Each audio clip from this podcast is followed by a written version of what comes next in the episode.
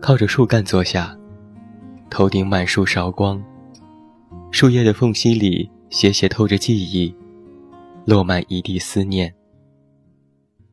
醒来拍拍裤管，向不知名的地方去。不能接受自己岁数要三字打头，不能接受了整整七百三十天。逐渐发现，很多事情的时间单位越来越长，动辄几年几年。通讯录里一些号码七八年没有拨通过，可每次都会依旧存进新手机。电脑里的歌没有下载新的了，起码四五年。彻底换成了在线电台，总觉得好多想做的事没有做，可回顾起来，简历里已经塞满了荒唐事。可以促膝长谈的人日日减少，人人一屁股烂账。以前常常说将来要怎么样怎么样，现在只能说以前怎么怎么样。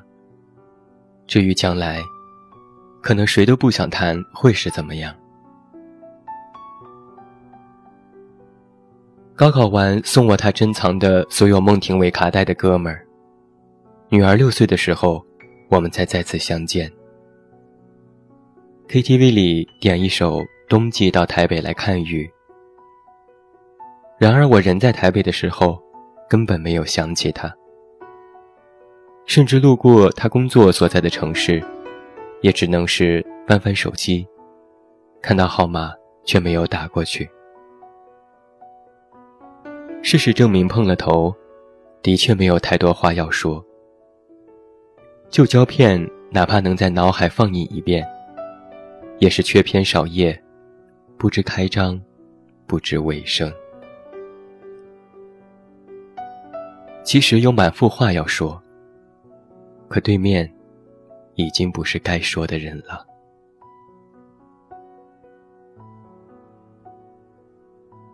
这半年，大概算我最艰难的半年。醉倒在酒吧和客厅不下一百次，活活用啤酒增肥十五斤。然而没有关系，因为没有找人倾诉过一次，甚至确凿的认定，安慰都是毫无作用。毫无意义的，不如听哥们儿讲一个笑话。用过往的经验来说，现在无法触碰的部分，终将可以当做笑话来讲。我们聚集在一起，就是因为大家都有一肚子笑话，这样其实不错。我认清自己是改变不了自己的。当然，也不能改变别人。一切的跌跌撞撞、踉踉跄跄，都源于自己的无法改变。花了那么多的精力和时间，到头来却发现自己不需要改变，并且乐此不疲、痛不可抑，没有一个违心的脚印。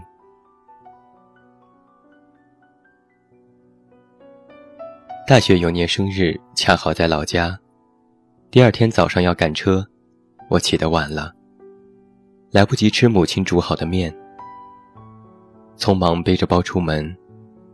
妈妈追到门口，说自己要小心啊。没有听到爸爸的声音，但我知道，他就站在阳台上看着我的背影。听到这带着哭腔的声音，快步下楼的我擦擦眼泪。决定从此不跟他们说任何一件不好的事情。我喜欢牵着父母的手一起走路，不管是在哪里。至于其他的，日夜的想，想通了就可以随意栖息。靠着树干坐下，头顶满树韶光，树叶的缝隙里斜斜的透着记忆。落满一地思念。醒来，拍拍裤管，向不知名的地方去。曾经在超市，在零食那一排货架前接着电话，到底要什么口味的薯片？原味的。找不到啊。你面对货架，从左往右数，第二排第三列就是的。果然是的。今天去的时候，没有电话，发现薯片都搬到了另外一边。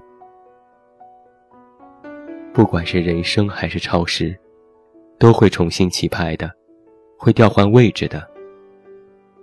能找到自己想要的东西就好，能买单就好。写在三十二岁生日，并祝自己生日快乐。